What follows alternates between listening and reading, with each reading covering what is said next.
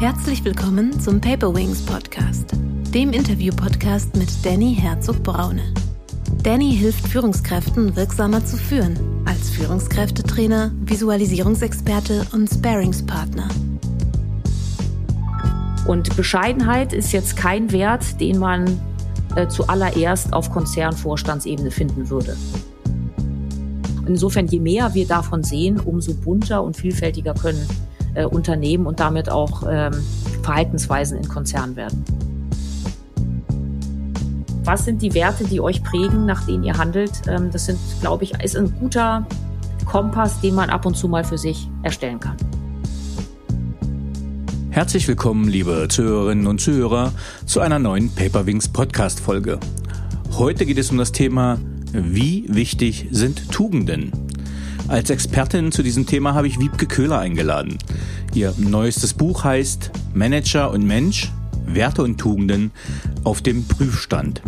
Wiebke ist siebenfache Autorin, Keynote-Speakerin und auch die erste Wiederholungstäterin im Paperwings Podcast. Denn bereits in Folge 11 sprach ich mit ihr über Machtspiele auf Management-Ebene. Werte prägen, was wir tun und wer wir sind. In den beiden Gegensätzen von Sustainable, also nachhaltig, versus Toxic Leadership, also ja, giftiger Führung, beleuchtet sie verschiedene Werte wie Disziplin, Vertrauen, Mut und Sinnhaftigkeit in ihrem Buch. Anhand vieler praxisnaher Beispiele, was mir sehr gut gefallen hat, also zum Beispiel aus Filmen wie zum Beispiel der Serie aus Netflix The Crown und mit ihren eigenen Erfahrungen beleuchtet sie sehr unterhaltsam an vielen Beispielen zum Beispiel Aspekte wie Macht versus Autorität, Haltung und Opportunismus, Duckmäusertum oder Rebellendasein. Ihr Buch gibt Gelegenheit, sich mit den eigenen Werten zu beschäftigen und sie zu überdenken, neu zu bewerten oder auch zu verändern. Ich freue mich sehr, Sie wieder hier im Podcast zu haben. Herzlich willkommen, liebe Wiebke.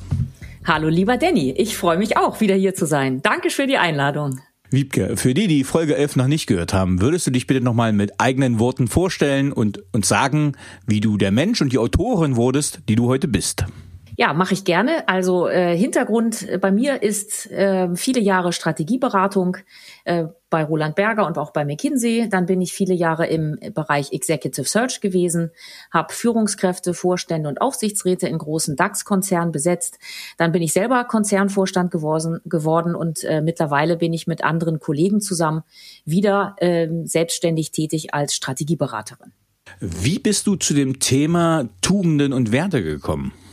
Ja, ich muss auch ganz ehrlich sagen, das stand nie auf meiner Bucketlist. Äh, stand auch grundsätzlich nicht das Thema Bücher zu schreiben. Das hat sich so ergeben. Und das Thema Werte hat sich tatsächlich äh, ganz stark für mich ergeben aus der Auseinandersetzung mit den Soldaten. In den letzten zwei Jahren habe ich mich viel mit der Bundeswehr und vielen Soldaten auf allen möglichen äh, Ebenen vom Mannschaftssoldat bis zum Offizier beschäftigt. Und äh, die Werte, die man in so einem militärischen Umfeld findet, weichen doch zum Teil von zivilen Werten ab, insbesondere wenn es um Bescheidenheit und Demut geht. Und das hat einfach bei mir auch dazu geführt, mich mit meinem eigenen Wertekanon nochmal zu beschäftigen. Das war tatsächlich der Anlass für das Ganze. Und dann selbstverständlich die letzten anderthalb Jahre Pandemie haben jeden von uns, denke ich, und mich eben auch ganz speziell dazu eingeladen, mal über die Wichtigkeit und die Rangreihe von Werten nachzudenken. Wenn du sagst, die Werte von Soldaten und Führungskräften sind anders, was würdest du sagen? Du hast jetzt zum Beispiel Demut schon erwähnt, aber was glaubst du, warum wird jemand zum Beispiel Soldat und warum wird jemand Führungskraft in einem Konzern? Was sind die Unterschiede, die du da erlebt hast? Äh, also ich, da gibt es sicherlich eine ganze Reihe von Unterschieden, aber was mir jetzt am, am äh, offenkundigsten einge, eingesunken ist in mein Bewusstsein oder aufgefallen ist, ist tatsächlich äh, zum einen die Frage, warum ein Soldat das überhaupt macht. Also er macht das ja nicht in erster Linie, weil er dafür überhaupt Anerkennung bekommen würde. Wir sehen ja auch immer wieder, dass Soldaten in der Öffentlichkeit, außer wenn sie Borkenkäfer pflücken oder bei Überschwemmungen helfen, eigentlich gar keine Wertschätzung für das bekommen, was sie tun. Es ist auch bei der Rückkehr aus Afghanistan kein Politiker da gewesen, um Danke zu sagen für das, was die Soldaten an Dienst geleistet haben.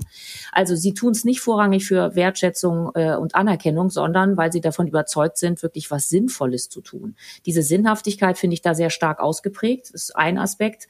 Zum Zweiten, ähm, es geht nicht so sehr darum, ob der Einzelne nun da der Superstar ist, sondern es geht darum, ob das Team funktioniert. Und das per se führt schon zu einer anderen, bescheideneren Haltung, äh, sich selbst nicht zu wichtig zu nehmen, sondern eben zu verstehen, dass man nur im Team gemeinsam Missionen erreichen kann. Und das sind aus meiner Sicht wirklich schon mal sehr stark und anders ausgeprägte Werte, äh, als ich sie so in zivilen Umfeldern erlebt hätte. Ähm, also ich kann das unterstreichen und ich fühle das sehr gut nach, was du sagst.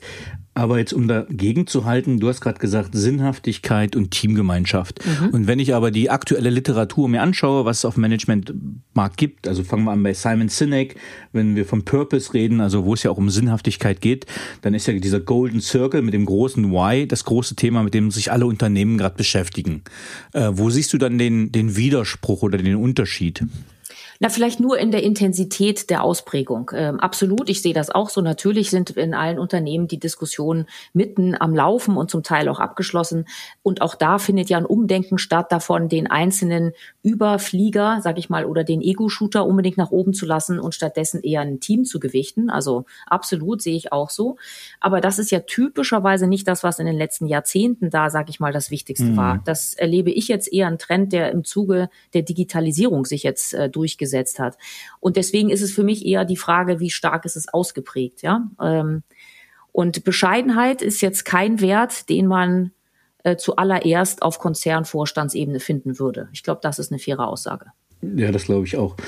Du hast in deinem Buch, gehst sehr gut drauf ein, ähm, dieses Toxic Leadership, also giftige Führung würde ich es mal frei übersetzen, ähm, ist im Militär relativ lange bekannt, dieser Begriff. Was haben deine Forschungen, deine Recherchen ergeben? Was ist Toxic Leadership? Was sind giftige Chefs? Und ja, wie kannst du das übertragen, militärisch, zivil, in den Kontext? Ja, ich gehe vielleicht erstmal darauf ein, wieso das im Militärischen schon länger bekannt ist. Dort mhm. ist es ja äh, in den Kommandowelten, also zumindestens äh, bei den Spezialkräften so, ähm, dass jemand, der sehr viel Erfahrung hat und vielleicht auch ähm, fachlich eigentlich prädestiniert ist, einen Kommandotrupp zu führen, der aber gleichzeitig das Vertrauen seines Teams nicht genießt, ein Toxic Leader ist. So wird er definiert. Ähm, das ist eine Definition, die ich so in der zivilen Welt noch nie so klar gefunden habe, obwohl man natürlich in jedem Konzern, in dem man reinläuft, auf dem Gang sofort hört, wer denn hier wohl der toxische Führungsverantwortliche äh, ist. Also insofern bekannt ist es natürlich im Konzern oder im Unternehmen auch, wer da durchaus sich toxisch verhält. Aber es spielt weniger eine Rolle, jedenfalls bis dato, äh, wenn es um Beförderung geht oder um die Frage, wer wird denn jetzt Führungskraft. Das ist im Militärischen anders, natürlich auch deswegen, weil es fast immer ja um, um Leben oder Tod geht, ohne dass das jetzt pathetisch klingen soll. Aber es sind ja wirklich gefährliche Missionen, auf die Kommandotrupps geschickt werden. So. Vielleicht deswegen ist es, glaube ich, im Militärischen sehr viel länger bekannt. So. Du hast, ähm, also du hast es in deinem Buch auch schön beschrieben, da können wir gleich noch drauf eingehen, also welche Attribute einen giftigen Chef kennzeichnen. Mhm. Äh, aber beim Lesen, ohne dass du dieses Beispiel gebracht hast, ist mir sofort Stromberg eingefallen. Eine Serie, die ich selten gucken konnte, weil ich mich immer so fremdgeschämt habe für dieses ähm, schlechte Führungsverhalten. Also Stromberg-Serie mit, äh, ja, eine Comedy-Serie über einen schlechten Versicherungsvorgesetzten. Wie würdest du einen Toxic Leader, einen giftigen Chef in seinem Extrem beschreiben, woran man den erkennt? Ich versuche das ja in dem Buch tatsächlich auch anhand unterschiedlichster äh, Kategorien, aber es geht los eigentlich damit, dass ein Toxic Leader sich selbst in seiner Bedeutung erstmal schon massiv überschätzt und eher über Intrigen und Machtspielchen agiert, denn über Vertrauen, loyales Verhalten und tatsächlich äh, ein Teamgedanken. Also das Selbstverständnis ist anderes. Dann äh, ist er häufig eher jemand, der kontrolliert, äh, der Ausreden dafür findet, wenn Dinge nicht gut laufen, der nicht loyal hinter seinem Team steht, wenn es tatsächlich auch mal Rückendeckung braucht, der auch gar nicht als Vorbild agiert, ja, zwangsläufig und auch nicht Verantwortung dafür übernimmt, was im Team erarbeitet wird, sowohl an Erfolgen wie auch Misserfolgen. Und ähm, ja, also eine Person, die sag ich mal, mehr sein möchte äh, oder mehr scheinen möchte, als sie tatsächlich ist und vor allen Dingen eben ohne Vertrauen agiert. So kann man das vielleicht mal in aller Kürze zusammenfassen, auch wenn das Buch da eine detailliertere Einordnung bietet. Was würdest du sagen, was sind Werte und Tugenden, die Mitarbeiter von ihren Führungskräften erwarten, verlangen oder erwarten dürfen? Naja, also ich, äh, da gibt es eine ganze Reihe von Werten, aber ich denke mal, das geht los äh, mit dem Thema Vertrauen. Also ich äh, möchte doch meinem Vorgesetzten gerne vertrauen dürfen, äh, wenn ich mit dem Absprachen habe darüber, sei es äh, was, äh, sage ich mal, inhaltlich projektseitig erreicht werden soll äh, oder wie ich selber mich weiterentwickeln kann, welche Fortbildung äh, ich vielleicht bekomme und ähnliche Absprachen. Also da möchte ich mich ja schon drauf verlassen können. Also es sind Verlässlichkeit, Vertrauen, äh, was durchaus ja gegenseitig auch geprägt sein muss. Es ist natürlich Respekt im Umgehen, es ist ein Teamgedanke. Also da gibt es eine ganze Reihe von äh, Authentizität zum Beispiel wird auch immer wieder häufig genannt. Also das ist in jedem Unternehmen ein kleines bisschen unterschiedlich, aber es gibt sicherlich mal diese Werte, die alle gerne äh, um sich herum hätten und finde ich auch in einer wertschätzenden Kultur erwarten sollten. Mm, wie wichtig ist Haltung? Haltung als Vorgesetzter. Also wenn man, ich, ich nehme das mal ruhig als Konzern. Ich glaube, auf, vielleicht im KMU ist eine These von mir. Im KMU-Bereich kann man sich mit Haltung, glaube ich, immer noch ganz gut durchsetzen. Aber wir haben jetzt gerade das Beispiel. Wir können ja mal ganz kurz sagen, wir sind jetzt gerade äh, Mitte August 2021 nehmen wir den Podcast auf. Wir haben ja gerade Kabul würde quasi gerade am Wochenende gestürmt und ähm, aktuellste Berichte sagen einfach, warum hat man das nicht kommen sehen, was ist da passiert? Und dann sagt man, naja, die Berichte wurden noch immer weiter hochgefärbt oder schön gefärbt. Das heißt, das, was eine Botschaft berichtet hat über den Zustand in Afghanistan, bis es nach oben gekommen ist, wurde halt immer so weit schön gefärbt, bis es nicht mehr erkennbar war, dass dann Gefahr ist. Das ist gerade der aktuelle Status heute. Übertragen auf einen Konzern, ein weniger extremes Beispiel, aber ähm, welche ich nenne mal Sandwich-Führungskraft äh, in der Mitte wie wichtig ist da Haltung und wie stark ist da Haltung, Meinung aushalten, Meinung sagen präsent, wird honoriert oder wie würdest du dich zu positionieren mit zu dem Thema Haltung, mit deinen Erfahrungen? Also in einem Unternehmen hängt es ja tatsächlich immer sehr stark davon ab, welche Menschen ich um mich herum habe und was ich beobachte, wie sich verhalten wird. Ja, natürlich leite ich dann daraus auch für mich selber als Person ab, wie ich mich jetzt da entsprechend verhalte. Haltung heißt für mich persönlich, eine klare Linie einzunehmen. Das heißt nicht, jedem nach dem Mund zu reden. Das heißt aber auch nicht, aus Prinzip gegen alles zu sein, sondern äh, für sich eine klare Linie darin zu haben, was man unterstützt und was nicht. Selbstverständlich das Ganze auch irgendwie faktenbasiert und zumindest mindestens mal argumentativ auch abzuleiten, warum man für oder gegen einen bestimmten Vorschlag ist.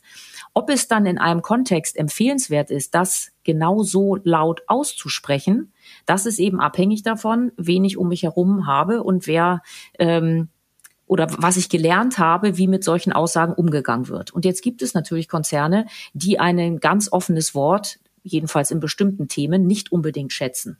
Ja, mhm. wo dann also so eine klare Haltung durchaus dazu führen kann, dass man als Kritiker, als Rebell angesehen wird und wenn man das einmal zu häufig macht, gegebenenfalls eben sich auch zu weit aus dem Fenster lehnt und eben vielleicht als so unbequem gilt, dass man vielleicht nicht der Erste ist auf der Liste für eine Beförderung oder für eine bestimmte Art von Förderung, äh, ähm, Bonusleistung oder was auch immer. Das heißt also, ähm, ich plädiere immer für Haltung, das ist gar keine Frage und nicht für Opportunismus, aber die Realität, ob nun im Konzern oder im Leben, zeigt einfach, dass man mit dieser Haltung nicht immer unbedingt Freunde gewinnt ähm, und der ein oder andere bewertet dann für sich halt einfach die Lage anders und entscheidet sich, zumindestens mal nicht proaktiv jedem seine Meinung so mitzugeben. Das kann man auch erstmal, finde ich, nicht abwerten, denn ähm, es ist völlig zulässig, sage ich mal, in einer bestimmten Gemengelage für sich zu bewerten, wie weit möchte ich da gehen, äh, wie risikoreich oder risikoaffin bin ich vielleicht auch mit dem das auszuhalten, was da vielleicht dann auch an Shitstorm auf mich zurückkommt. Ich finde das spannend. Du hast ja auch, ähm, du hast ja schon das erfolgreiche Buch Schach der Dame rausgebracht und da ging es ja auch um das Thema ähm, Machtspiele im Management und ich versuche das immer ein bisschen zu tarieren und zu finden, was ist zulässig äh, was ist zulässig? Also was kann man machen? Ab wann stößt man auf Widerstand und wann ist konstruktiv? Ich habe jetzt gerade erst äh, die Woche einen sehr guten Podcast mit äh, Thomas de Maizière äh, gehört, äh, der von Zeit Online, fünfeinhalb Stunden Podcast, über was ist konservativ, wo es da auch darum ging, um zum Beispiel Angela Merkel, wo er gesagt hat, sie ist jemand, der Widerstand, Widerspruch sehr schätzt, gerade in der vertraulichen Morgenlage, soll halt nur nicht nach außen gelingen. Jetzt übertragen zum Beispiel auf die Wirtschaft. Du hast zum Beispiel ähm, auch geschrieben, weil Agilität ist auch so ein kleines Modewort. Du hast gesagt, man darf Agilität nicht mit ähm, Haltungsschwäche verwechseln. Oder ja, ich soll vielleicht, meine Worte, ich soll mein Fähnchen nicht nach dem Wind hängen. Wo würdest du sagen, wo beginnt Agilität, wo hört Haltung auf, wo ist man Opportunist, wo ist man Duckmäuser? Gibt es da irgendeine Trennschärfe, wo ich sage, okay, bis hierhin darf ich gehen, irgendeine Handlungsempfehlung? Das ist, das sollte ich noch machen als stolze, meinungsstarke Führungskraft und jetzt sollte ich lieber meinen Mund halten beispielsweise. Also ich glaube, den die eine Trennlinie für alle kann es ja gar nicht geben. Also Agilität, ich versuche mal das aufzurollen. Agilität ist für mich etwas, ähm, was eigentlich nur bedeutet, ich stelle mich auf eine bestimmte Lage, wie sie gerade ist, immer wieder neu ein. Ich versuche adaptiv zu bleiben, flexibel auf eine Ausgangslage zu reagieren. Das an sich ist doch erstmal eine gute Eigenschaft. Und wie wir in digitalen Zeiten und VUCA-Welten und auch, äh, sage ich mal jetzt solchen Krisenlagen, sei es Hochwasser oder Afghanistan oder wie auch immer sehen, ist doch wirklich ein ganz aktuelles aktuelles Thema. Das sollte uns immer beibehalten bleiben, so als, als Eigenschaft.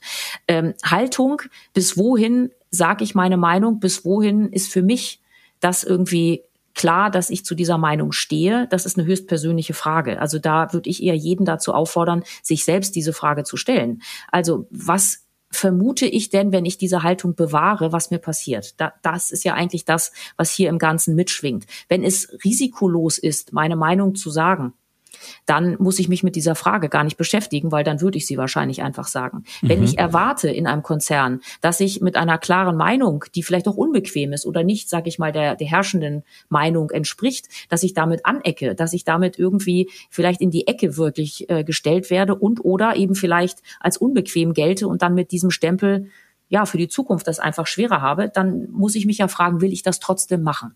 Und diese Frage kann für sich nur jeder in, in dem einzelnen Kontext wirklich selbst beantworten. Also deswegen kann ich dir da jetzt nicht den einen, die eine Grenze allgemeingültig geben, die für alle gilt. Ja.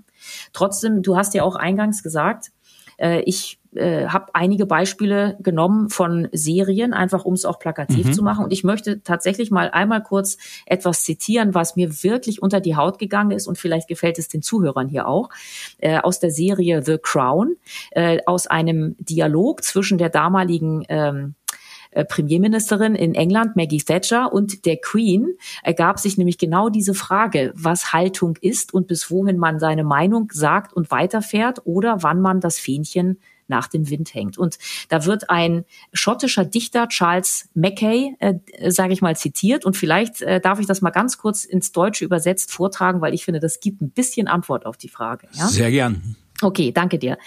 Also, ich zitiere mal. Du hast keine Feinde, sagst du, Ach, mein Freund, dein Prahlen ist armselig. Wer sich ins Gefecht der Pflicht verstrickt, das die Tapferen erdulden, muss sich Feinde schaffen. Wenn du keine hast, ist die Arbeit, die du geleistet hast, gering. Du hast keinen Verräter entlarvt, hast keinen für einen Meineid bestraft. Du verhalfst keinem zu seinem Recht. Du warst ein Feigling im Gefecht. Zitat Ende. Ich finde, das sollte uns doch allen ein bisschen Mut machen, auch tatsächlich mal ein bisschen Haltung zu zeigen. Aber wie gesagt, wo da die eine persönliche, also wo die persönliche Grenze ist, das kann tatsächlich nur jeder für sich selbst entscheiden. Ähm, ja, ich finde es schön. In zwei Nachsätzen später kommt in deinem Buch ja auch noch die, das Kurzzitat, was ich auch kenne als Soldat, nämlich äh, kein Feind, kein Er. Ähm, den Habe ich, ich auch halt gehört, ja. genau. Also ich finde, man darf durchaus anecken. Also ich, ich äh, würde persönlich pl dafür plädieren, dass wir eigentlich mehr eckige Persönlichkeiten brauchen, die äh, zu ihren Positionen auch stehen und die auch verteidigen. Das setzt allerdings auch voraus, dass wir eine Gesellschaft bräuchten, in der dieser Konformitätsdruck nicht überall, äh, sage ich mal, gegenwärtig wäre und man durchaus auch noch eine vernünftige Diskussionskultur hätte. Das allerdings äh, vermisse ich derzeit. Ja, kann ich nur, kann ich nur unterstreichen. Du gehst ja in deinem Buch, du vergleichst ja zwei, ich nenne es mal Führungsstile, äh, wenn man sagt, ja quasi Toxic Leadership, die giftige Führung und die nachhaltige Führung, dieses das Sustainable Leadership. Was ist für dich nachhaltige Führung?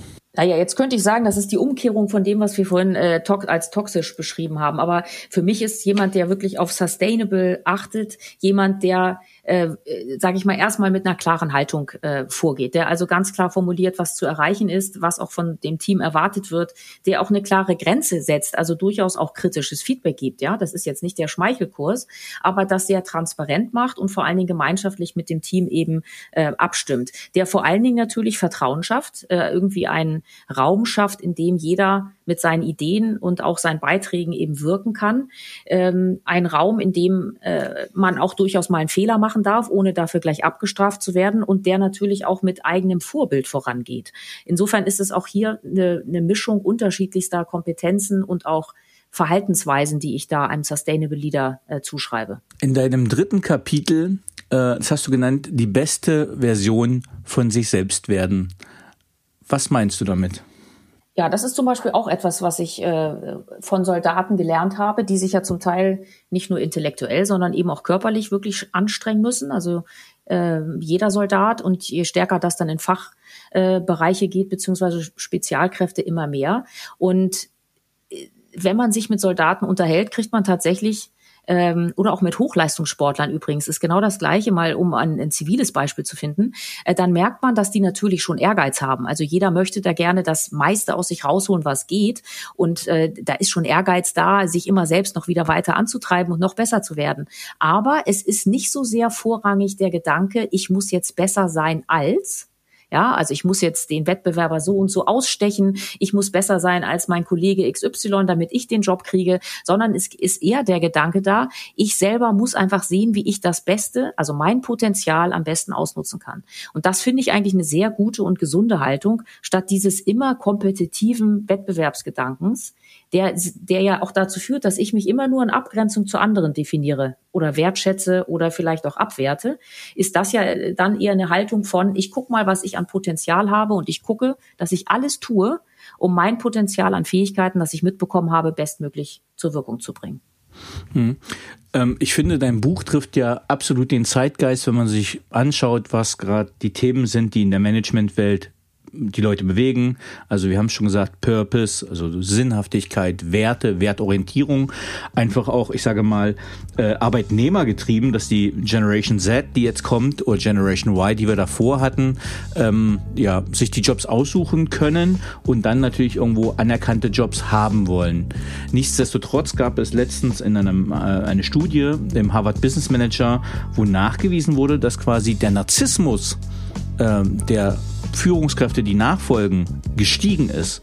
Das heißt, wir haben eigentlich einen Trend, wo alle sagen, wir brauchen weniger narzisstische, mehr nachhaltige, vertrauensvolle Führungskräfte, äh, aber die Tendenz geht in eine andere Richtung.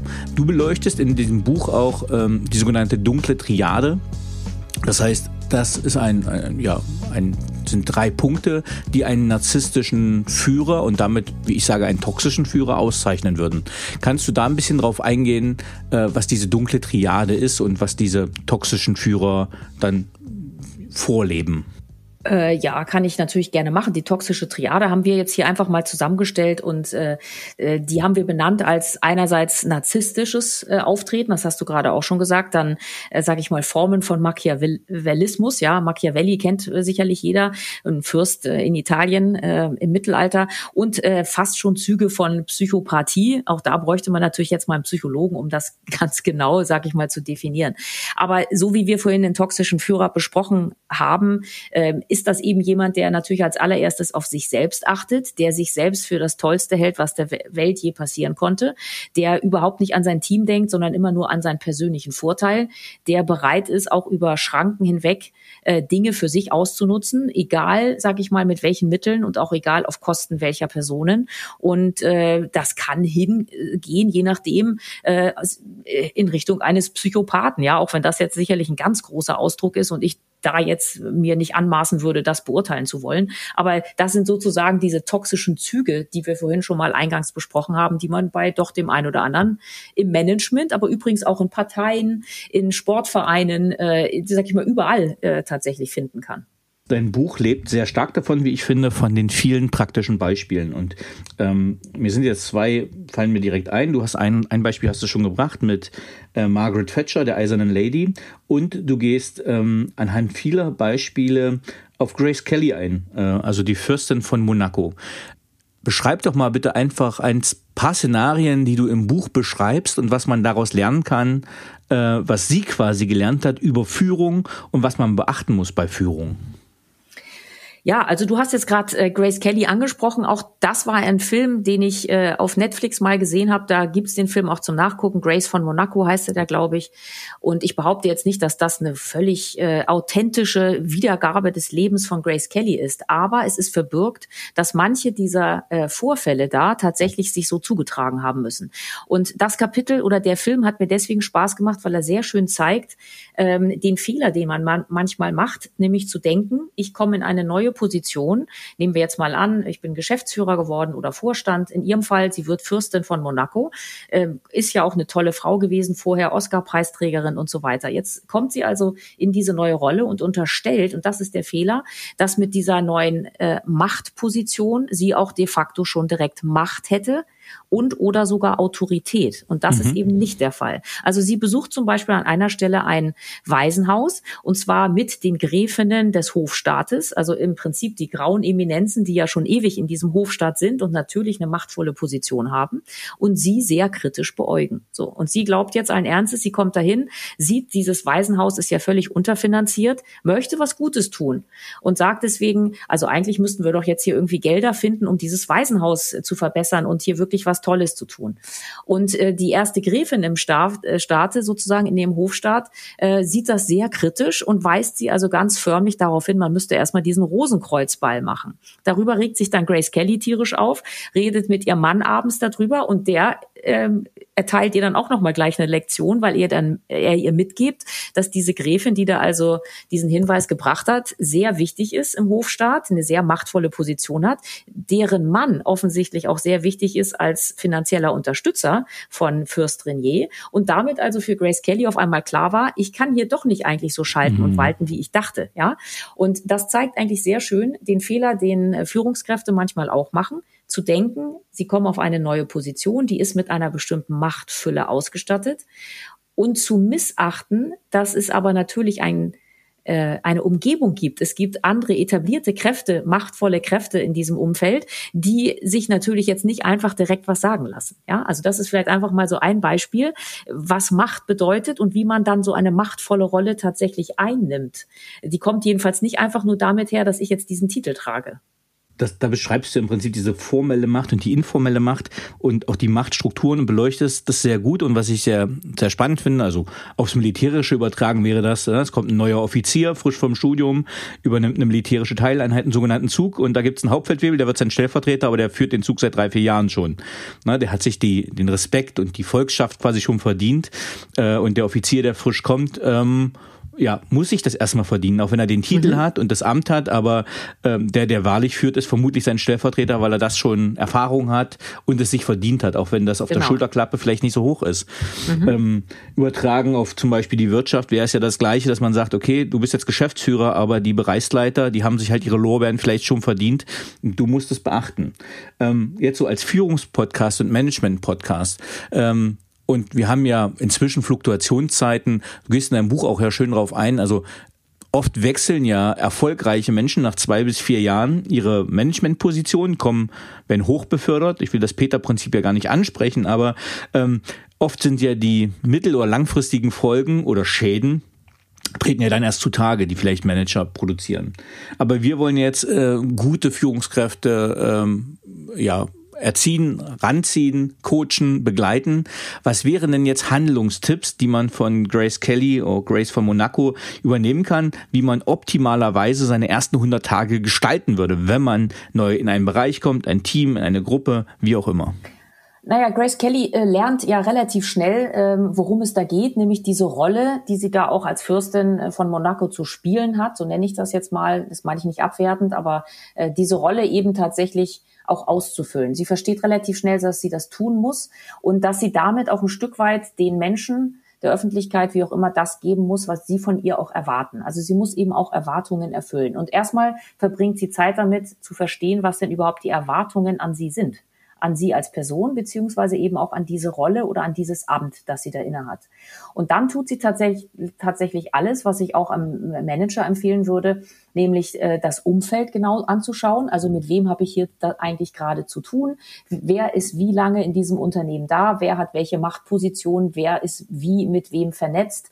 Und äh, welche äh, ja, welche Lager gibt es hier gegebenenfalls? Das ist das eine. Das zweite, sie macht sich über den äh, Staat, die Historie äh, und die Sprache, auch nicht zu vergessen in ihrem Umfeld, eben komplett schlau und lernt die auch relativ schnell. Und damit ist sie dann so gut munitioniert, sag ich mal, dass sie dann natürlich auch noch als Schauspielerin verstanden hat, ich muss diese Rolle eben wie eine Schauspielrolle annehmen und arbeitet sich da so erfolgreich rein und ist dann ja tatsächlich zu der Ikone und auch wirklich wahren Autorität geworden über die Jahre, wie wir sie heute in Erinnerung haben. Das heißt aber im Prinzip äh, aufs Management übertragen, guck dir mal an, aus welcher Historie dieses Unternehmen kommt, worauf das Unternehmen besonders stolz ist, was die Erfolge waren. Äh, guck dir an, mit wem du hier zu tun hast, wie lange die einzelnen Personen da sind, wer ist mit wem vernetzt, wo gibt es Lagerbildung. Auf was muss ich sozusagen achten, wenn ich bestimmte Vorschläge mache? Wer wird mir da wahrscheinlich eher Beifall klatschen? Wer wird mir in den Rücken fallen? Ähm, also im Prinzip militärisch gesprochen Lagebild erstellen. Also vielleicht auch nochmal als gutes, äh, als gute Metapher, das Organigramm oder die Hierarchie, die abgebildet ist, spiegelt nicht die reelle äh, Hierarchie unbedingt wider. Ähm, da kann die Sekretärin, die vielleicht von der Besoldungsgruppe oder von vom Lohnzettel her nicht äh, die höchste äh, im Unternehmen ist, aber als äh, einflussreiche Kraft äh, höher stehen als so mancher Bereichsleiter, Teamleiter etc. mit dem direkten Absolut. Machteinfluss. Absolut, ja. Was ich ja bei dir besonders schätze, ist, du bist ja äh, sehr erfolgreich gewesen in Konzernen, in, in der Wirtschaft und äh, hast dich auch sehr intensiv mit dem Thema Frauen im Management beschäftigt. In deinem achten Kapitel gehst du auch auf die drei Todsünden von Frauen im Management ein. Was sind diese drei Todsünden von Frauen im Management? Äh, danke, dass du das ansprichst. Naja, ich selber bin ja Frau im Management gewesen und habe auch viele Geschichten äh, von anderen ähm, äh, Frauen auf allen möglichen Ebenen der Konzernwelt natürlich erlebt. Und es sind es geht erstmal damit los, dass wir Frauen eher dazu tendieren zu glauben, dass mit Leistung und hoher Kompetenz die Gleichung für Karriere schon komplett aufgeht. So, äh, ich bin absolut für Leistung, ich bin auch für hohe Kompetenz, aber das ist typischerweise in den Einstiegspositionen relevant oder in den unteren Management-Ebenen. Um es dann ganz nach oben zu schaffen, braucht es eben doch auch noch ein paar andere Spielregeln und ich nenne das immer gerne den politischen Sensor. Ja, ich muss halt schaffen, Mehrheiten hinzukriegen für meine Themen und da braucht es eben was anderes als nur rein fachliche Kompetenz. So, und wenn man sich dann trotzdem mal so im äh, Alltag Frauen anguckt, dann kann man immer wieder erleben, was Frauen gerne auch mal falsch machen. Ähm, nämlich zum einen, sage ich mal, mit der aufrechten Haltung, man diskutiert jetzt irgendein sachliches Thema und man hat ja sogar vielleicht auch sachlich, fachlich recht, aber sozusagen lässt sich dann vielleicht dazu hinreißen, den Chef vor versammelter Mannschaft in irgendeiner Art und Weise zu blamieren. Ähm, immer, immer wieder erlebt. Und wenn jetzt der Chef eine Frau ist, ist das eine andere Dynamik. Aber wenn das jetzt tatsächlich ein Mann ist, der über mir sitzt und ich blamiere den jetzt, äh, dann ist das für den ungefähr das Schlimmste, was ihm passieren kann. Mhm. Also die Psychologie hat mal herausgefunden, äh, was das Schlimmste für Frauen ist, also was sie im tiefsten Innern am meisten fürchten. Das ist, dass man ihnen Gewalt antut. Mhm. Ja, äh, das ist das Schlimmste, was Frauen fürchten. Das Schlimmste, was Männer fürchten, ist, dass sie blamiert werden. Und das äh, ist noch schlimmer, wenn sie von einer Frau blamiert werden. Vor einer Frau und von einer Frau. Und das ist einfach etwas, äh, was Frauen gar nicht bewusst tun, also was ihnen vielleicht auch gar nicht immer bewusst klar ist, wenn es, wenn man in einer normalen fachlichen Diskussion drinne steckt. Ähm, und man dann eben sehr stark darauf beharrt, kann das eben tatsächlich äh, beim Gegenüber schon so ankommen, als würde man ihn jetzt als Person diskreditieren wollen. Und ähm, das sollte man vielleicht zumindest im Hinterkopf für sich ganz bewusst und klar haben, äh, was das auslösen kann. Das heißt übrigens nicht, dass ich nicht für meine Sachen kämpfen soll. Das heißt nur, dass ich mir klar mache, äh, wer ist hier eigentlich gerade Zuhörer? Wie tickt denn mein Gegenüber? Also ist das mein Chef? Ist es ein Kollege? Äh, Habe ich eben ein Publikum oder ist das ein geschlossener Kreis? Und bis wohin gehe ich? Das sind nur einfach Fragen, die ich mir da stellen sollte.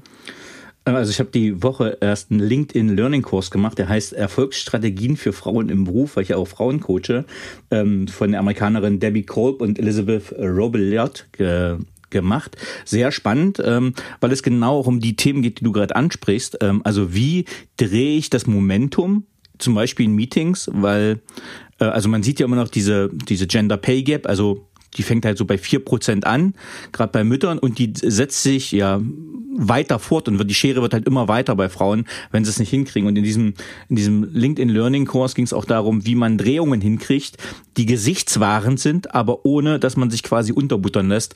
Also das auch nochmal, ich glaube, eine sehr wichtige ja, wichtige Lektion oder eine Übung für Frauen, die man machen kann, wenn man keine Fehler machen möchte. Ja, und, und vielleicht darf ich da kurz ergänzend bitte. zu sagen. Hast du mal beobachtet, wie Männer sich streiten und wie Frauen sich streiten im Beruf? So, also wenn, wenn ich habe in Meetings drin gesessen, da saßen Vorstandskollegen und die haben sich gestritten, so dass ich wirklich dachte, ich bin auf dem Kindergartenplatz. Also mhm. ich muss ganz ernsthaft sagen, als Frau hat mich das völlig abgeturnt. Also nicht nur die Sprache, die da zustande kam, das war auch eine Feindlichkeit äh, im gesamten Auftreten, das fand ich schon echt speziell. So, ähm, das Interessante ist aber, also die meinst du Primatentum? also wir müssen es kurz beschreiben, weil ja. du, also meinst du jetzt, weil es laut war, weil es aggressiv war, weil es ja, ordinär beides. war? Also es war laut, aggressiv, total vulgär, äh, mhm. also ko total konfrontativ. Das ist mhm. eine Art und Weise, wie ich sie eigentlich so im Management gar nicht mehr schätze. Ja, aber so mhm. wurde da gestritten. Interessant ist erstens, wie gestritten wurde, aber das Zweite ist hinterher. Stunden später bin ich an der Kantine vorbeigegangen und die beiden Kollegen sitzen da beim Mittagessen, als wäre nichts gewesen. Das ist eigentlich das große Aha-Erlebnis für mich gewesen. Das heißt, also ich glaube, Männer sehen das tatsächlich eher als so eine Art Bestimmung der Rangreihe. Ja, wer ist denn jetzt gerade in der Hackordnung da wo aufgestellt? Dann wird durchaus ganz hart, also wirklich beinhart diskutiert und zur Sache gegangen. Stell dir jetzt mal vor, ein gleicher Streit würde unter Frauen stattfinden. Dann wäre das genauso böse, ja, keine Frage. Frauen sind da nicht besser, also das geht genauso zickig ab. Der Punkt ist aber, das würdest du als Frau, sage ich mal, auch in dein Privatleben oder in einen privaten Kontext mit dieser Person übertragen. Du würdest dich nicht hinterher mit der anderen Frau zum Mittagessen verabreden und da freundschaftlich zusammensitzen. Das muss man sich einfach klar machen. Und insofern, ich vermute, müsste man auch mal äh, mit einem Psychologen besprechen. Männer haben da irgendwie ein berufliches Ich und dann wird das abgestreift und dann geht man zu einem normalen kollegialen Ich über, ja, oder oder fast privaten Ich. Das tun Frauen nicht. Also wir trennen da irgendwo nicht und das muss man sich halt auch bewusst machen. Und wenn du jetzt als Frau mit einem Mann streitest, dann hat das extrem hohe Sprengkraft, insbesondere wenn Leute zugucken. Und wenn du als Frau siegreich daraus hervorgehst, muss dir einfach klar sein, dass du diesen Mann vor allen anderen blamiert hast. Das die Schlacht gewonnen, den Krieg verloren. Hast, genau, hm. vielleicht hast du die Schlacht gewonnen, vielleicht den Krieg aber verloren. Und ich sage ja nicht, dass du das nicht tun sollst. Ich sage nur, mach dir dann bewusst, das kann durchaus Konsequenzen haben. Also ich würde das, das Beispiel nochmal aus Männerperspektive von dir aufnehmen, was du gerade gesagt hast. Äh, wenn Männer sich so hart streiten, also ich glaube, meine besten Freunde, das sind die, die, denen ich als erst so nach dem Motto kein Feind, kein Er, das sind die, mit denen ich die heftigsten Auseinandersetzungen habe. Wir sind die besten Freunde geworden aus der, ja, aggressivsten Konfrontation am Anfang heraus, weil man sich dann gegenseitig respektiert hat und da gibt es keinen Nachtrag mehr. Und ich würde das gar nicht auf beruflich und privat dann trennen. Ähm, nicht, dass wir das nicht trennen können, nicht, dass wir es trennen machen, aber äh, es bezieht sich auf beide Aspekte, glaube ich. Also sei es im Sport, sei es im privaten, sei es im beruflichen. Es gibt einen ganz harten Clash, aber danach ist auch gut. Also jeder hat ein blaues Auge, das ist nach einem Tag verheilt und dann kann man ein Bierchen trinken. Und ich glaube, das, was dann im Nachhinein, das ist dann auch wieder vergessen. Äh, vielleicht sind Männer einfach vergesslicher, aber äh, tatsächlich sehe ich da ich weiß es nicht, aber ihr seid vielleicht auch anders sozialisiert, weil ihr natürlich auch im Sandkasten äh, tatsächlich ja immer schon ein bisschen rumrauft. Das machen Mädchen ja eigentlich nicht. Also jedenfalls beobachte ich das nicht, wenn ich da an Kinderspielplätzen äh, vorbeigehe. Also kann ich dir nicht sagen, ob das in der DNA angelegt ist oder einfach Erziehung und oder beides, keine Ahnung. Aber es ist wirklich so, dass wenn, kannst ja gerne mal Frauen fragen, wenn die sich streiten mit einer anderen Kollegin, dann wird das gerne zu einer echten Feindschaft, ja. Und dann ist das auch nicht vergessen hinterher. Jetzt bin ich, jetzt polarisiere ich und spitz mal zu. Jetzt will ich mich zwei Sachen zusammenführen. Wir haben gerade über Toxic Leadership gesprochen, also äh, über intrigantes Wesen, über ähm, nicht Vertrauen aufbauen, viele Machtspiele. Jetzt habe ich ja gerade die These aufgestellt oder einfach behauptet, Männer machen das nicht so. Ne? Männer raufen sich laut und ordinär und dann ist das, das vergessen. Ähm, und Frauen machen das eher subtiler und ja, hinterhältiger, sage ich mal jetzt bewusst jetzt stelle ich einmal die These für dich als Gegenargumentation dann auf, ähm, dann sind doch Frauen eher toxische Führungskräfte, oder? Hihi. Ich glaube, du erwartest nicht ernsthaft eine Antwort auf diese völlig verwerfliche These, oder? also nein, da kann ich nur vehement widersprechen. Ja, so ist das nicht. Es gibt doch wirklich reihenweise tolle, sustainable äh, Führungskräfte, sowohl äh, auf männlicher wie weiblicher Seite. Und Frauen wird ja häufig tatsächlich auch etwas mehr Empathie zugesprochen. Ich glaube, damit fällt es ihnen tatsächlich auch leichter äh, sage ich mal, weil sie eher gemocht und, und anerkannt werden wollen und auch eher noch in Netzwerken denken, jetzt mal ganz stereotyp gedacht, als das Männer vielleicht tun. So, aber selbstverständlich gibt es unter denen, die toxisch agieren, auch Männer und Frauen. Ja, also für mich ist das eigentlich überhaupt kein Gender-Thema, ganz offen gesprochen, mhm. sondern eine Persönlichkeitsfrage. Definiere ich mich darüber, dass ich mit dem Team gemeinsam was erreichen will äh, und weiß ich darum, dass ich selber was kann, aber auch nicht alles kann? Oder ähm, muss ich halt mich selber äh, profilieren auf Kosten anderer? Das ist irgendwie eine, eine Typfrage, aber aus meiner Sicht hat die nichts zu tun mit dem Geschlecht. Okay, gehen wir nochmal ich habe das jetzt nämlich tangiert und bewusst ja ein bisschen provoziert, aber das unser Hauptthema ist ja sind ja Tugenden und Werte. Und du hast auch vorhin im Vorgespräch haben wir schon über einen Wertekompass gesprochen. Äh, ich habe gesagt, dass sich Unternehmen, ich erlebe das zunehmend auch als Coach, dass Unternehmen sich mit ihren Werten beschäftigen, die auch in Einklang bringen wollen mit ihrem Purpose und auch eine hohe Bereitschaft da ist, das mit den Mitarbeitenden zu diskutieren was ist ein Wertekompass und was sind wichtige Tugenden und Werte, um das mal so auf den Nenner zu bringen für zum Beispiel nachhaltige Führerschaft oder wie du es siehst? Naja, ich glaube, was für nachhaltige Führung wichtig ist, das hatten wir, glaube ich, vorhin schon mal beantwortet. Aber ähm, was ein Wertekompass ist, kann ich gerne mal sagen. Es gibt ja im Internet tatsächlich überall immer Listen von 80 plus irgendwie Werten der Menschheit. Und das ist durchaus hilfreich, kann ich jedem mal empfehlen, sich die mal runterzuladen und sich selber mal durchaus damit kritisch auseinanderzusetzen, welche Top 10 Werte man denn für sich selber wichtig findet. Das ist noch relativ einfach tatsächlich. Wenn man dann aber versucht, aus den Top 10 zu sagen, was sind denn meine Top 3? Dann wird das schon ein echtes Ringen, stellt man dann ganz häufig fest. Und was denn dann wirklich für dich persönlich zum Zeitpunkt X dein Nummer eins Wert ist, das ist dann wirklich die spannende Frage. Und da kommen, je nachdem, äh, wer sich das äh, diese Frage stellt, auch ganz unterschiedliche Werte raus. Und da gibt's auch kein richtig oder falsch. Es geht ja nur darum zu erkennen, was sind denn die Werte, die mich am meisten triggern oder antreiben und welche Werte stelle ich über andere. Und übrigens, das kann sich natürlich erstens im Laufe seines Lebens auch durchaus verändern. Und natürlich auch in Krisen kann es sich auch irgendwie so zuspitzen, dass du auf einmal feststellst, den Wert finde ich jetzt gerade nicht mehr so relevant. Also nehmen wir mal das Thema Toleranz. Im Augenblick äh, finde ich, äh, ist Toleranz ja in aller Munde und jeder fordert immer Toleranz. Wenn du dann genau hinguckst, sind die Leute, die es am lautesten, äh, lautesten fordern, diejenigen, die völlig intolerant sind. Für mhm. die gilt offensichtlich ja nur ihre eigene Meinung und nicht die anderer. Das ist für mich dann eben nicht Toleranz, sondern Rechthaberei. Ja, also ich will, meine eine Meinung ist die einzig wahre. Ähm, ist auch interessant, das einfach zu beobachten und eben äh, sich ein bisschen mit diesem Thema Werte dann zu beschäftigen. Wiebke, du hast gerade gesagt, ähm, es gibt drei Todsünden von Frauen im Management. Eine haben wir jetzt beleuchtet. Was wären die anderen beiden? Genau, wir hatten die erste sozusagen, also äh, dass du deinen Chef äh, blamierst, im schlimmsten Fall vor anderen. Die zweite Todsünde ist eigentlich, du bewunderst deinen Chef nicht genug. Und äh, das geht mir auch ganz schwer über die Lippen, aber es zeigt sich eben auch, wenn du nicht ab und zu zumindestens ähm, subtil deinen Chef irgendwie zu verstehen gibst, äh, dass er äh, ja ein großartiger Mensch, äh, Vorgesetzter und, und auch mit tollen Ideen, sage ich mal, voranmarschiert, kann das durchaus auch ein Verhältnis belasten, so will ich das mal formulieren. Äh, muss man sich auch klar machen, aber selbstverständlich auch da braucht es Fingerspitzengefühl. Denn wenn ich als äh, Mitarbeiter meinem Chef sage, Mensch, hast du ja toll gemacht, kann das durchaus auch anmaßend klingen. Also von daher würde ich da nie die Person bewerten oder bewundern, sondern vielleicht immer nur das Ergebnis. Aber das empfiehlt sich tatsächlich auch. Die dritte Todsünde ist tatsächlich, dass manche Frauen durch diese Umfelder, und da rede ich eher von den ja, historisch traditionellen Umfeldern eher für sich die Schlussfolgerung gezogen haben, sie müssen eigentlich der bessere Mann werden. Und davon möchte ich eigentlich dringend abraten, denn jedem fällt natürlich trotzdem auf, dass man Frau ist. Und insofern finde ich, darf man auch Frau bleiben. Äh, trotzdem sollte man Umfelder eben gut lesen mit den Richtungen und den äh, Abhängigkeiten, den äh, grauen Eminenzen im Hintergrund und äh, aus diesem Spiel heraus dann das Spiel bestmöglich spielen. Das finde ich nochmal einen guten Hinweis. Du hast auch gerade gesagt, so in traditionellen ähm, Bereichen. Und wir haben jetzt gerade das, ich glaube, Heike Ulrich heißt sie. Also wir haben jetzt gerade auch einen Wandel in Bereichen, wo man es nicht erwartet hat. Beim DFB zum Beispiel. Ich bin jetzt kein großer Fußballkenner oder Fan, aber ich glaube, das ist so, dass äh, der, der, der weiße alte Mann, wenn es irgendwo ein Klischee gibt, dann ist es, glaube ich, im Deutschen Fußballbund gewesen. Und da bricht das jetzt, glaube ich, auch auf, dass, äh, also mit Heike Ulrich als neue Generalsekretärin im DFB, ähm, diese Männerseilschaften durchbrochen werden. Das ist ja auch ähm, das, was man oft hat, diese gläserne Decke. Eliten rekrutieren sich immer selber. Das heißt, mhm. ähm, ich stelle Leute ein, die sind so wie ich. Keine Ahnung, bei mir wäre das dann, keine Ahnung, ein 40-jähriger Mann mit äh, akademischem Abschluss äh, in Deutschland geboren äh, und vielleicht noch ein, zwei Schnittmengen, die wir gemeinsam haben.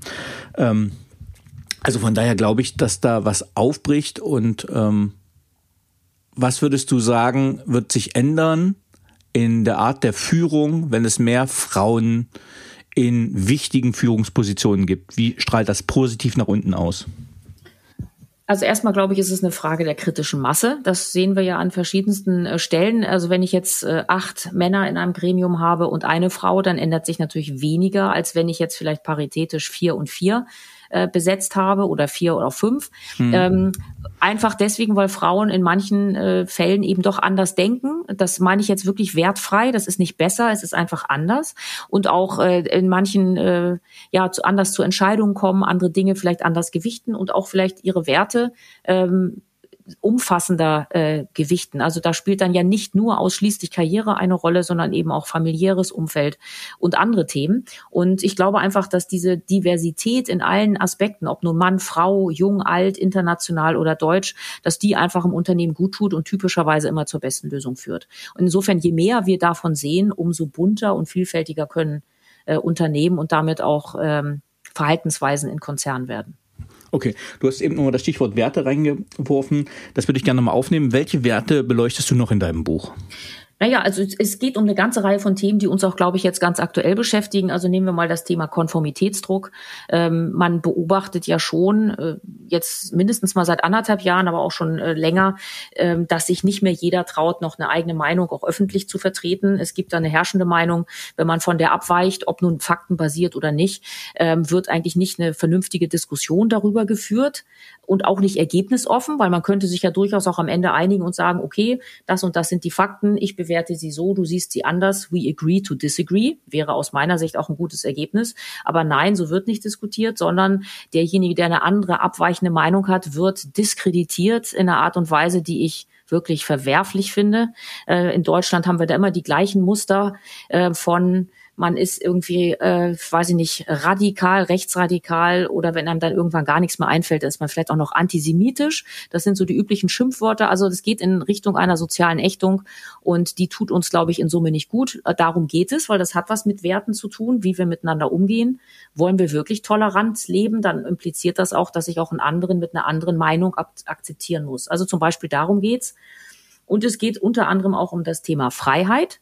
Ähm, jetzt mal ganz wertfrei. Freiheit ist ein Wert im Sinne jetzt von selbstbestimmt, souverän äh, zu sein. Gesundheit zum Beispiel ist ein anderer. Und auch da, finde ich, darf man sich mal mit der Frage auseinandersetzen, ähm, wie denn für eine einzelne Person da eine Gewichtung drin ist. Also wenn du jetzt als Danny als wichtigsten Wert Freiheit stehen hast, dann wirst du vielleicht Mühe haben mit dem einen oder anderen, was draußen läuft. Wenn du im Unterschied dazu für dich Gesundheit als das alleroberste Gut angehst äh, oder ansiehst, dann ist Freiheit da dem untergeordnet und dann kannst du das vielleicht alles irgendwie besser nachvollziehen oder auch mittragen. Und das sind einfach Fragen, die man sich gerade bei dem, was äh, in einer Pandemie passiert, eben durchaus auch mal stellen kann. Sehr schön. Wiebke, mal zusammengefasst, das, was wir jetzt letzte Stunde ja fast besprochen haben. Dein Buch heißt Manager und Mensch, Werte und Tugenden auf dem Prüfstand. Ähm, für wen ist das Buch genau das Richtige? Wer sollte sich das Buch holen? Ich finde tatsächlich, dass jeder einzelne von uns, und zwar völlig unabhängig davon, ob ich eine Führungspersönlichkeit bin oder ein normaler Mitarbeiter, ob ich überhaupt im Management arbeite, ähm, dass sich jeder tatsächlich mal mit diesen Fragen beschäftigen sollte, weil, genau wie du das eingangs gesagt hast, Werte und unsere daraus abgeleiteten Überzeugungen steuern halt, wie wir uns verhalten. Und es ist einfach, glaube ich, für einen Bewusstseinsprozess sehr hilfreich, sich klarzumachen, welche Werte für jeden Einzelnen ganz besonders wichtig sind. Und insofern würde ich da jeden zu einladen, ob es nun Soldaten sind, Führungskräfte, Parteimitglieder, äh, Sport, äh, Sportler sozusagen, egal welch, äh, selbst in der Familie, was sind die Werte, die euch prägen, nach denen ihr handelt? Ähm, das sind, glaube ich, ist ein guter Kompass, den man ab und zu mal für sich erstellen kann. Okay, vielen Dank. Wiebke, wer die Paperwings Podcast kennt, der weiß, am Schluss kommen noch immer ein paar persönliche Fragen. Äh, und jetzt meine an dich. Auf welchen beruflichen Fehler oder Erfahrungen hättest du gerne verzichtet? Ach, ich meine, da gibt's natürlich so im Laufe der Jahre einige. Ich bin 96 in den Job eingetreten und jetzt haben wir das Jahr 2021. Also in äh, so vielen Berufsjahren hat man nicht alles richtig gemacht, ich auch nicht und äh, bin auch der ein oder anderen Intrige mit auch zum Opfer gefallen, die ich vielleicht irgendwie besser hätte erahnen oder kommen sehen können. Also darauf hätte ich im Zweifel natürlich gern verzichtet. Auf welche berufliche Leistung bist du besonders stolz?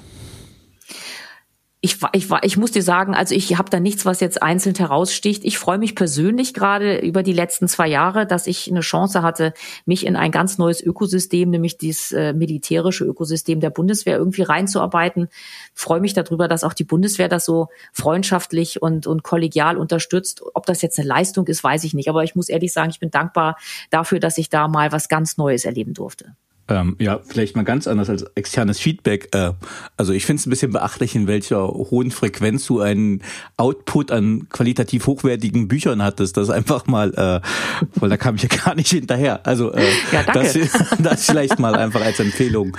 Ähm, aber wenn ich schon beim Thema Bücher bin, äh, welche aktuellen Bücher kannst du empfehlen? Ähm, du weißt ja, ich meine, darüber haben wir uns ja auch schon öfter ausgetauscht, dass ich mich wirklich viel mit äh, Führung beschäftige, gar nicht nur mit Werten, sondern auch mit Kulturwandel und Führung. Und deswegen, ich hätte drei mitgebracht. Das sind alles äh, aus dem militärischen Kontext stammende Bücher, aber durchaus welche, die ich sehr empfehlen kann. Also zum einen ein Buch von Pete Blaber, das heißt The Mission, The Man and Me äh, beschreibt die Geschichte eines Delta Force Elitesoldaten äh, und verschiedenster Missionen und der daraus abgeleiteten Führungsstrategien. Finde ich sehr gut. Dann kann ich sehr empfehlen äh, das Buch von äh, Stan McChrystal, ehemaliger äh, US-General ähm, und Kommandeur in Afghanistan zum, äh, zu Zeiten des ISAF-Einsatzes Team of Teams. Der beschreibt sehr gut, wie eigentlich eine traditionelle Armee hierarchisch geführt, sich komplett verändern musste in ihrem gesamten Führungsverhalten, um auf diese sehr quirlige, agile Art der Terroristen überhaupt eingehen zu können. Also auch sehr beeindruckend. Und eigentlich ein Standardwerk, finde ich, von Jim Mattis and uh, Bing West, Call Sign Chaos. Äh, auch ein großartiges Buch ähm, rund um das Thema militärische Führung. Sehr schön. Ähm, welche drei Tugenden prägen dich und sind dir wichtig? Äh, meine Tugenden sind äh, zum einen das Thema Freiheit. Äh, das ist etwas, was mich sehr, äh, sehr prägt. Dann ähm, würde ich sagen, das gesamte Thema Bescheidenheit und Demut ist tatsächlich etwas, das ich vor zwei, drei Jahren nicht genannt hätte, aber das durch die Auseinandersetzung, wie gesagt, mit Bundeswehr und Soldaten äh, mich nochmal richtig angesprungen hat. Und das heißt nicht, dass man nicht stolz auf das sein darf, was man tut, aber es rückt ein wenig gerade, welche Bedeutung man so selber in der Welt spielt, ja. Und das heißt, dass mir klar ist, dass ich bestimmt eine ganze Menge kann, aber mir ist auch völlig klar, wie viele Dinge ich überhaupt nicht kann. So. Und ich würde sagen, als dritter Wert Vertrauen ähm, oder nennen wir es Loyalität. Ich agiere mit den Menschen, mit denen ich zu tun habe, absolut loyal und das gilt zum Glück auch in beide Richtungen. Sehr schön, da kann ich mal ganz kurz eine inhaltliche Brücke schlagen zwischen einem Buch, was du empfohlen hast, beziehungsweise dem Autoren, nämlich Stanley McChrystal, und äh, Werte und Demut, denn er hat noch ein sehr, gutes anderes Buch rausgebracht, äh, Führung, äh, Mythos und Wahrheit oder so, wo er ein Buch über seine Erfahrung als Kommandeur schreiben wollte und äh, wollte sich dann so ein bisschen selbst beweihräuchern, so ein, so Buch. Und beim Schreiben des Ganzen hat er eigentlich erkannt, wie wenig er Einfluss auf die ganzen Erfolge hatte, die er selber verbucht hat, sondern dass äh, viele Zufälle reingespielt haben, dass äh, viele gute Kameraden einfach den Weg geebnet haben, damit er erfolgreich ist. Und er das auch viele andere Beispiele, Führungs Führungspersönlichkeiten noch übertragen, wie Steve Jobs, Coco Chanel etc., was die eigentlich erfolgreich gemacht hat und wie wenig das mit der eigenen Leistung als Führungskraft zu tun hatte. Von daher finde ich diese Brücke äh, Demut, Bescheidenheit und auch Führungskraft sehr, sehr schön. Ähm, abschließend, welchen Rat würdest du unseren Zuhörerinnen und Zuhörern bezüglich Werte und Tugenden mit auf den Weg geben? Auch sich einfach mal damit zu beschäftigen. Es ist keine esoterische Übung, sondern etwas, was tatsächlich ja jeden Tag eine Relevanz hat, wann ich den Mund aufmache, wann nicht wie ich bestimmte Dinge, die auch politisch passieren äh, oder im, im Managementumfeld, wie ich das bewerte. Das ist einfach eine Frage, äh, mit der ich mich, finde ich, ständig auseinandersetzen sollte. Aber zumindestens einmal im Leben sollte man sich darüber bewusst sein, was einen eigentlich intrinsisch ansteuert und anträgert. Und von daher würde ich jedem äh, dringend den Appell mitgeben, äh, beschäftigt euch doch mal damit, was eure Werte sind und was eure Top 3 eigentlich sind. Vielen, vielen lieben Dank, liebe Wiebke, dass du zum zweiten Mal in den Paperwings Podcast gekommen bist. Es war wieder eine große Bereicherung. Vielen lieben Dank für die Zeit, die du genommen hast. Ich wünsche dir weiterhin viel Erfolg und viel Glück und vielen Dank. Ja, danke, Danny. Und auch euch Zuhörern. Vielen Dank. Tschüss.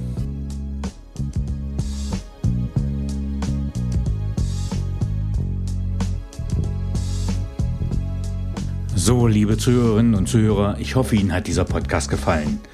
Wenn er Ihnen gefallen hat, hinterlassen Sie gerne ein Abo, eine positive Bewertung und empfehlen Sie diesen Podcast weiter. Bleiben Sie gesund. Mit besten Grüßen, Ihr Danny Herzog Braune.